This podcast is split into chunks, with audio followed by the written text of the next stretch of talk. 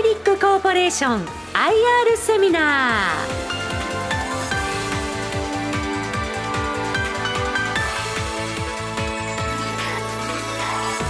ー。この時間は3月18日に開催したラジオ日経相場の福の神注目企業 IR セミナーからアイリックコーポレーション IR セミナーの模様をダイジェストでお送りします。ご出演はアイリックコーポレーション代表取締役社長 CEO 勝本隆二さんです。この番組は証券コード7325東証グロース上場アイリックコーポレーションの IR 活動の一環としてお送りします。業界唯一の保険分析検索システムを自社開発しそのシステムを活用して来店型保険ショップ保険クリニックを全国展開開発されたシステムは保険クリニック以外の保険乗り合い代理店や銀行生命保険会社にもサブスクリプション方式で提供し業界のプラットフォーム化を目指していますシステムの機能強化において開発されたスマート OCR 戦略をもとに業界の枠を超えてフィンテック企業として成長しています。それではご紹介いたしましょう。証券コード7325東証グロース上場アイリックコーポレーション代表取締役社長 CEO 勝本隆二さんです。盛大な拍手でお迎えください。それでは勝本社長よろしくお願いいたします。よろしくお願いします。えー、アイリックコーポレーション代表取締役の勝本でございます。まずあの会社の概要から、えー、お話しさせていただきます。えーまあ、弊社のちょっと企業理念いわゆるパーパスというところになるんですけども、えー、こちらはですね、えー、三者利益の共存ということを掲げています。当社はまあ保険をメインとしたまあ事業会社でございますがあの保険って結構長い契約を皆さんなされるわけであのお客様のこう利益をこうしっかりと守っていくためにどうしたらいいかっていうことが、まあ、会社としての存在意義として掲げているということになります。でまたあの経営ビジョンいわゆる目先の目標ですけれどもこちらはまお客様起点を原点にですねお客様満足度の高いサービスを提供してお客様から選ばれる保険ショップナンバーワンになりたいということを掲げてます。で2つ目は業界、え、先ほどちょっとご説明いただいたんですけど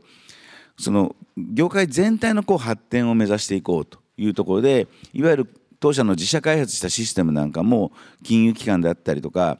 他のコンペティター会社にももう提供していくと。で、まあ、それによって業界全体を良くしていきたいという思いがあります。で3つ目はやはり従業員ですね。全従業員の物心両面の幸せを追求し、まあ、その従業員が誇りを持ってこう働ける会社、まあ、こんな会社になりたいという思いを持っています。えー、そういう中でちょっと遠隔ちょっと見ていただきたいんですけれども今でこそ保険ショップって結構ショッピングモール行くと必ずあるんですけども実は意外と歴史浅くてですね1999年あの日本で初めて保険ショップ作りました。これが保険クリニックの第1号店ということになります。また複数の保険商品をたくさん保険会社の商品取り扱うんでシステム開発の必要性を感じでシステムの開発を行ったと。いうことです。でそれが完成したと同時にですねこれも日本で初めてのいわゆるあの保険ショップのフランチャイズっていうのをこれ全国展開しましたということです。で今はあの260店舗ほどあるんですけどもさらにそこからですねこのシステムの技術開発をどんどん行っていく中で新たに生まれた技術がスマート OCR という技術になります。まあ、こういういろんなことにこう挑戦してきたという、まあ、会社かなというふうに私自身は自負してます。はい、では続いて事業セグメントですね。当社は事業セグメント3つございます。1つは保険販売事業、えー、2つ目はソリューション事業、えー、3つ目はシステム事業ということになります、えー、それぞれご説明させていただきたいと思います。当社のやっぱり大きな特徴保険ショップで今全国で2000件ぐらいございます。で当社は今そのうちの260件当社が受け持ってるんですけども他の店舗と根本的に違うのはやはりこのシステムです。どうしても保険ショップ行くと人対人の部分でコンサルタントの人の俗人的な考え方がどうしても入ってしまうそれをですね当社はシステムを使うことでお客様こんなの欲しいこんな保証が欲しいって言ったのを全部システムに選んでいきますそうすると自動的にその商品が集まってくるという特殊なシステムになってますんで、まあ、これによってですねどの店舗行ってもお客様の意向にしっかり合った商品が必ず出てくるというのが当社の大きな特徴の一つだと思っています。え、そのシステム自体はこういうことができます。今加入率って90%ぐらいあるんですけども生命保険のですね。加入した時はねなんとなく皆さん保険ってこんな保険入ったよねって思われるかもしれないですけど実際こう何ヶ月もすると忘れてしまうので、まあ、それを一度ビジュアル化して分析するという仕組みからですね、まあ、商品を比較したりとか提案するんですがここにすごく特徴があってえ保険会社でいろいろ皆さん提案を受けるとですね例えば A 生命 B 生命って受けちゃうと設計書とか申込書とかこう提案書って全部違うんですよね。バラバラなフォーム。それを当社の場合はあの全て横並びで同じフォームの中でご提案ができると。これも非常に大きな特徴です。ですから分かりやすさをすごく求めていると。いうことです。でこれ商品登録200商品以上って200商品しかないのと思われちゃうかもしれませんが保険って特約とかいっぱいあるのでこう何千種類っていう中のから選ぶことができるというのがまあ大きな特徴になってます。まあ、大体今当社では、皆様からお預かりしている保険料年間で約213億円ぐらいというような状況になってますし契約件数も年々どんどん増加しているという状況です。まあ、その背景にはですね、まあ、当社のサービス力、まあ、いわゆるコンサルタントプラスシステムというお話をしましたが、えー、顧客満足度、えー、3年連続ナンバーワンということでオリコンさんの、表彰を受けてますあの保険ショップで3年連続1位というのは実はこれ史上初めてということで、まあ、ここに書いてある通りスタッフの提案力であったりとか取扱い商品の充実度まあ、契約手続きアフターフォローに関しては1位と、まあ、それ以外の項目でも2位ということで、まあ、非常に高い評価を受けてます。そういう中でですねあの昨年の11月から実はテレビ CM を、えー、出させていただいてます、まあ、大規模プロモーションということで、まあ、3か年計画の1年目ということもあってですねタレントの向井治さんと契約をいたしまして保険クリニックの、まあ、CM またえー、JR 全線でですね、あのポスターを貼ったりとか、まあ、そういう中であの保険クリニックの今ブランドイメージというのを高める戦略を行ってます。では続いてですね、えー、ソリューション事業ですね。はい。こちらはあの2つの部門がございます。1つは AS 部門といいまして、いわゆる金融機関等にですね、まあ、当社のシステムをサブスクリプションで提供している部門。もう一つは保険クリニックのフランチャイズを運営展開している部門ということになります。主にやはりどちらもですね、月額利用料等のですね、あのサブスクリプション的な方式で収益が拡大されています。当社のこのシステムなんですけども結構金融機関ともこう利用されてるんですが他社ではこういう同じようなシステム作らないのっていう話をよく伺いますが実はですねこれなかなかシステム作るっていうのはこれ大変なことでしてなぜ大変かというとデータベースなんですね。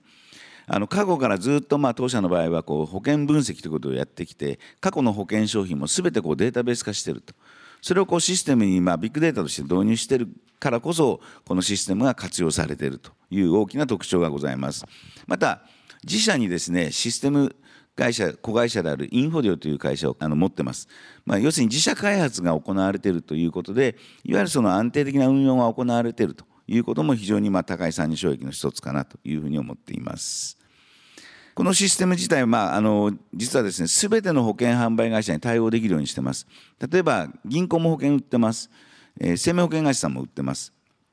えー、我々のような保険ショップも売ってます。ということでただそれぞれのこう特徴機能をですね切り離していろいろな会社の必要な部分に対して必要なものだけを提供するということを行ってます。例えば生命保険会社ですと自社のまあ比較して販売する必要はないので例えば他社の商品情報を知りたいんだという場合は証券分析の部分であったりライフプランの部分だけをこう切り取って販売するというようなスキームを行ってます。続いてフランチャイズですけども、えー、全国分布が、えー、これ直営店とちょっと合わせてということになりますけれども、まあ、やはり関東を中心にですねあの全国展開してますよということです。えー、最近ではやはり沖縄も結構あの大きく広がっていってるかなと思ってます。あと台湾でですね初めて保険ショップができたんですけどもそこのアドバイザリー契約も当社がいただいて、えー、お手伝いさせていただきました現在まあ全国に254店舗保険クリニックがございます。では続いてシステム事業です。先ほどちょっとまあお話しさせていただいた OCR という技術です。OCR ってもともと何ですかっていうと紙に書いてあるデータをですねいわゆるデジタル化しましょうという、まあ、単純な話そういうことです。皆さんがお持ちのスマートフォンでですねパチッと取るとそのデータを読み込んでそれを、え、システムデータに並び替えると。いうような技術です。これはもともとある技術になりますが、そこにですね、まあ、AI を載せたらどうなるかということなんですね。あの AI を載せることで不規則に並んでるいろんなこうデータをですね AI が勝手に分析してそれをデータベース化するという技術です。なので今まではここに名前が書いてありますとかここに住所が書いてありますとかっていうのを OCR 側に教え込んでそれでパチパチ取ってそれをこう送り込むっていうことをやってたんですが今はもう簡単です。1枚パチッと取るだけで全てデータベース化できるというのが、まあ、AIOCR の技術ということになります。まあ、それによってまたこんなこともできるようになりましたということなんですけどいわゆる反転文字であったりとか透かし文字であったりとかまたあの最近は非常に高度になってきて手書き。これも認識するようになってきました、まあ、どんどん AI が学習していくというのが強みになるかと思います。そうすると例えば健康保険証であったりとかあと病院行くと人間ドック受けるとあの病院ごとにこれデータのあれも全部違うんですけどそれも AI が自動判断しますということで、えー、いろんなことができる。また領収書なんかもそうですね。えー、今うちがパッケージで出しているものでは、まあ、例えばこういうことがございます。決算書とかですね。あと名刺、えー、運転免許証なんかもそうですね。こうできるようになってます。このシステム事業に関してですね収益モデルが非常に分かりにくいというあの株主の皆様からもお声をいただいてるんですけども、まあ、こんなことができますよということでまず月額利用料いわゆるサブスクリプションの方針ですね。これは当社のとこからアプリをダウンロードしていただいて、まあ、勝手に使っていただきますという場合これサブスクリプションということになります。あとリカーリングのシステム。例えば皆さん確定申告されたと思うんですけどもえっと、実は確定申告ってスマートフォンからやるとですね最初源泉徴収票を写メで取ってくださいっていうとこから始まります。実はこの技術当社が提供してます。で例えばこういう場合ですの割と重量課金いわゆる1枚いくらみたいな、まあ、こういう課金制になったりとかですね。あと今みずほ銀行さんが法人向けに出してるシステム。これの、えー、例えば請求書が来た時にその請求書パチッと取っていただくと、えー、どこにいくら何日に振り込むっていうのはもう全部、え、入っていくと。そうするとこれもあの1枚いくらみたいな感じなのでこれがリガーリングの収益ということになってます。あともう一つ個別開発ですね。これは例えば3年前に行われた国勢調査。これも4000万件読み取り当社の方の技術でやってますし、えー、最近だと埼玉県警さんですね。県警って紙だらけです。びっくりするぐらい紙だらけなんですけどこの紙を全部こうデータ化する。で問題なのはそのデータどこに置くかっていう話なんですよね。取るだけでデータ化しても意味がなくて。それを今電子帳簿保存法という新しい法律がスタートします。で要するに格納したデータをいつでも引き出せるようにしなきゃいけない。で当社も電子帳簿保存法に対応した電法という仕組みがあってそれとこの AIOCR をセットでですね県警さんに提供するということであの紙を全部なくしていくと。いうことにまあ協力していこうということでかなりこの非定型帳票対応型 OCR って書いてありますけども勝手に読み取ってきますということがまあ強みなんですがただ最初ある程度一定程度のカスタマイズをしなきゃいけないでカスタマイズに関してはやはりコストがかかりますということであのこれは個別開発に関してはまずカスタマイズして提供しその後いわゆるサブスクリプションで収益が発生するというようなスキームになってます。では続きましてこの前発表させていただきました第2四半期の決算概況です。売上高は13.8%増加した28約9億円弱ということになります。ただここで注目してもらいたいのが販売管理費なんですね。これ実は今年3年計画の1年目ということで投資ということを目的としてます。いわゆる再始動コロナで3年間実は非常にやっぱ厳しかった3年だったと思います。でただいわゆるウィズコロナアフターコロナという中でですね、まあ、当社としてはやはりもう一回ブランディングを上げていこうというところから大規模投資を行うということで販売管理費なんと20%伸ばし多く使ってますと。まあ、その結果ですけども営業利益は減益これはもともと予想してたよりもかなり実はプラスで着地はしたんですけども、まあ、減益の状態になっているということです。でセグメント別にちょっと見ていきますけども保険販売事業、えー、構成比55.4%の16億ということです。この保険販売事業の上の段が直営部門と書いてあります。がこれがいわゆる保険クリニックで発生する保険会社からいただく手数料ということになります。でお客様からは当然フィーはいただいてないということになります。でソリューション事業ですね。こちらは AS 部門システム提供している部門ですが4億5400万。FC 部門これは FC の皆さんからま収益をいただいてるんですけどもこちらが3億5600万どれも前年対比はま増加ということになります。ただちょっとあのご注目いただいてシステム事業なんですね。今やはりこのデジタル化を進む中でこの OCR ってかなりこの入り口のシステムということになりますんで非常にオファーが多いです。まあ、そういう中で売上が50.2%伸びてますというような状況トータルで会社全体では13.8%ということになります。続いてですけどもあの当社こういうデータを実は株主の皆様に出させていただいてます。フローとストックです。フローっていうのは新たにこう契約をいただいたりとか、まあ、カスタマイズの依頼をいただいたりというのはまあフローになります。一方でえー、保険の場合ですと継続をしていくとこう継続の手数料というのが発生したりとかあとシステムを提供してサブスクリプションの形でいただくとか、えー、ないしは、まあ、あのシステム事業でもそうですね同じようにサブスクリプションやリカーリングの収益これはどちらかというとストックのビジネスということになります。でまあ、ストックが高ければ高いほど当然利益率は上がってくるということになってまして、まあ、当然このストック事業の部分をすごく広げていこうというのも会社の安定的な経営のためには必要かなと思ってます。まあ、そういう中で今ですね売上比率でいきますと、えー、61%がフローです新規の部門一方で39%はもうストックで積み上げられているということで、まあ、このストックラインが50%ぐらいくるとかなり安定的な経営にあの収益も勝手に上がってくるみたいなスタイルになるかなと思ってます。特にソリューション事業ちょっと見ていただきたいんですけどもあのシステム提供部門においてはもう83%がストックです。ですからまあ新規、まあ、新規取らなくていいって話じゃないんですけどあのかなりもうストック部門が高く、えー、積み上がってきているということが言えるかなと思っています。えー、そういう中でですねこれ四半期の予想はこの第2四半期終わった時点では赤字予想をしてたんですねそれは11月にかなり大きな、えー、プロモーションを行うということもあったので、まあ、そういう意味で、まあ、あの3級3クォーター4ク4クォーターで、えーまあ、利益を積み上げていこうということだったんですけども、まあ、思った以上にですね結果が出ましたということで第3クォーターにまた結構大きな CM を実はあの打ちました。はい、あのこれはまあ来年以降のまた先行投資ということでご理解いただけたらなと思います。売上としては最終的に61億、営業利益で3億というのは今年の着地予想ということになっています。まあ、そういう中でちょっと株主還元策も、新たにちょっとスタートさせていただきました。まずあのこの3つが2月に発表させていただいてます。一つはまず自社株買いです。あの当社もあの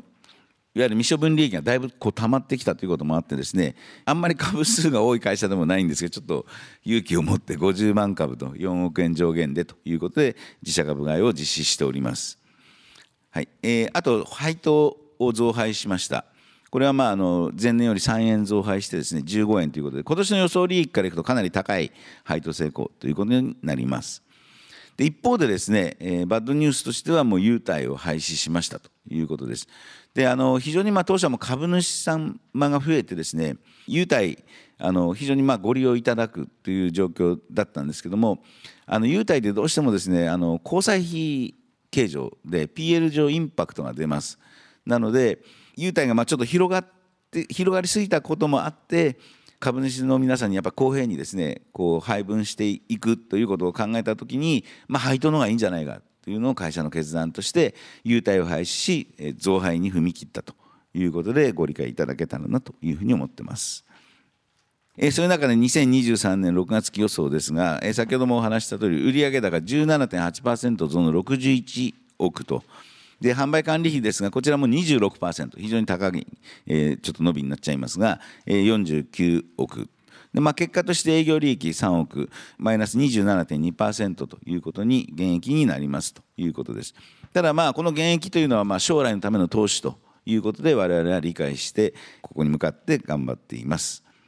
同じようにですね、えー、直営事業部こちら、まあ、コロナがまあ3年間ま苦しんだとお話したんですけど、まあ、だいぶこう人の流れも変わってきましたんで、まあ、ちょっとあの強気の予想で32億ということですね。で法人部法人事業またあの AS 部門に関しては初の10億超えといわゆるシステム提供部門ですね。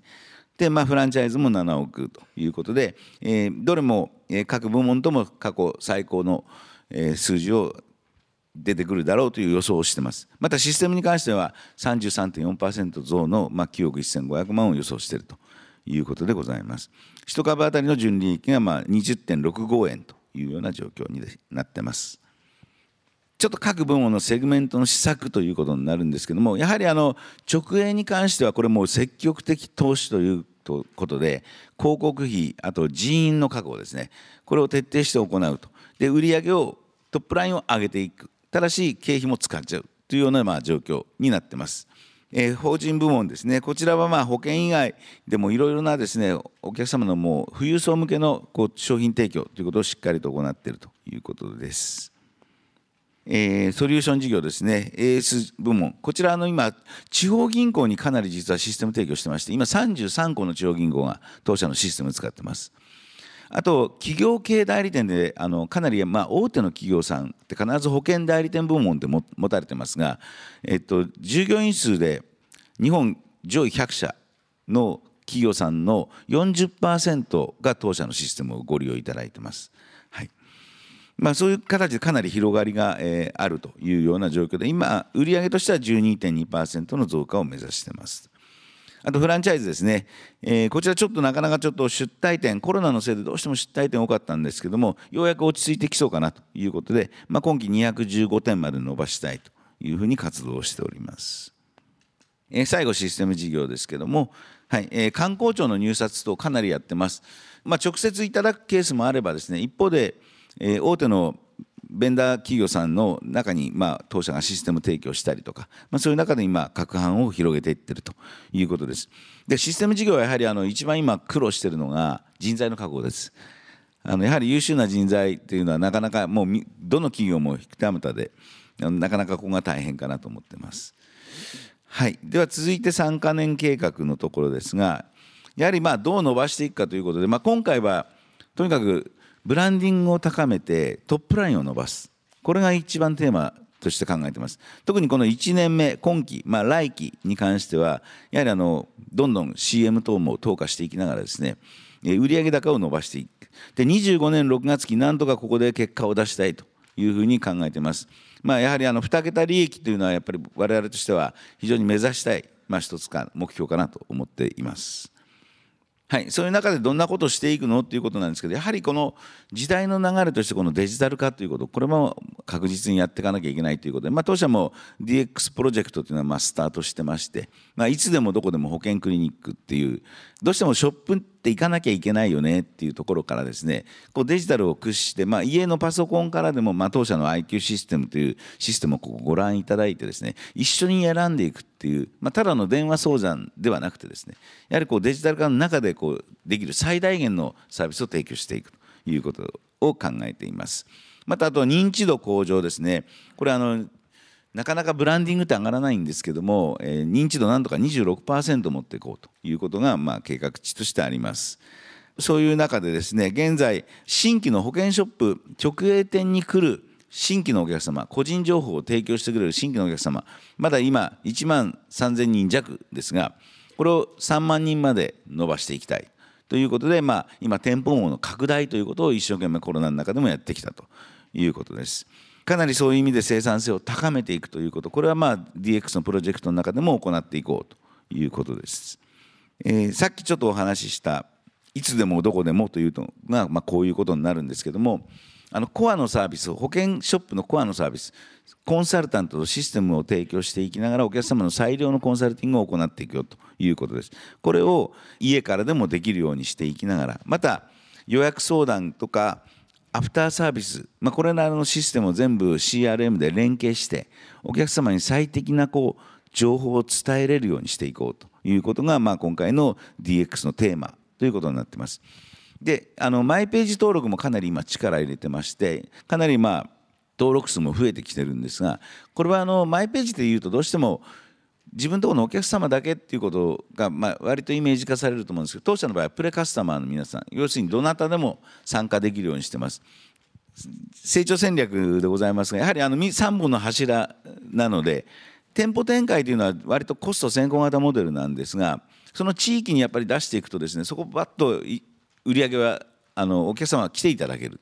やはり地域密着型の店舗作りをしっかりこう行っていくことで確実に成長させていこう。というのが、まあ、店舗構想ということになります。でシステムのプラットフォームこれはまあいわゆるソリューション事業ということになりますけども生命保険の募集人って120万人もいるんですよ。この人たちが使えれるシステムをやっぱりこう120万人に提供していきたい。まあ、そういう意味でいわゆるプラットフォーマーとしてのまあ位置づけを確立していきたいよねということを考えてます。で最後スマート OCR 戦略これはもう今デジタル化並みって今ものすごい勢いで進んでるのでここに関してはもう逆に言うとブルーオーシャンだと思ってます。まあ、どこまで伸びていくのかっていうのは我々自体がちょっとあの楽しみにしたいなというぐらい思ってます。はい、では最後になりますけれども企業テーマということでこれ社内募集してやってます。あの保険って人と人のつながりがすごく強い産業だと思ってます。まあ、そういう中で今の時代の流れでこうデジタル化をいきなりやって全部人を介在しないでですね保険に加入するとこれなかなか難しいんです。で、まあ、そういう中で当社のテーマとしてはやはり得意分野であるシステム事業これをですね生かして人と保険の未来をつなぐフィンテックイノベーションだということを今徹底してあの行ってます今2000万件の新規契約が大体年間上がりますという話をして、ま、しましたけどもその全てにちょっと関わっていきたいと思ってます2000万件全てを僕たちが獲得するとか募集するではなくて何らかの形でちょっと我々のシステムが介在できるような、まあ、そういう環境づくりをしていきたいなというふうに思ってます。まあ壮大な計画ではありますけども、はい、そのためにまあ我々頑張っているというような状況です。これであの弊社の会社説明とさせていただきます。ご清聴いただいてありがとうございました。まあ、あの非常にですねアイリックコーポレーションさん面白いと思いますし、まあ、保険事業自体はですね、まあ、ここからテレビ CM もあってですね大きな成長を期待できると思うんですけどやはり僕は特徴的だなと思うのはやっぱりシステム事業特に AIOCR ということだと思います、まあ、やはり最近チャット GPT に代表されるようなですねいわゆるジェネレーティブ AI 生成系の AI これをですねやはりきちっと動かすためには元データというのが必要となってくると。とするとその例えば紙ベースで残っているものまあ、これをですね全てデジタル化して、え、この教師データとして入れなきゃいけないという形で言えばやはり元の日本語をですねこのテキスト化するというところの技術に関してはやはりですねアイリックコーポレーションさん非常にまあ力があるかな、まあ、実際に国勢調査で使われたんですよね。あれね日本の国勢調査ですからね、え、ここでやはり制度が認められたということで言えばですねやはり他社とどちらがというところで言えばですね国勢調査査で使われたんですよっていうのをですね皆さんご理解いただけたらな。でやはりチャット GPT などのジェネレティブ AI、まあ、これのやはり大元となるデータこういうところはですね非常に今後期待できるんではないかなというふうに思いました。本日はどうもありがとうございました。ありがとうございました。勝本社長本日は個人投資家の皆さんのために分かりやすいご説明ありがとうございました。証券コード7325東証グロース上場アイリックコーポレーション代表取締役社長 CEO 勝本隆二さんでした。今一度盛大な拍手でお送りください。ありがとうございました。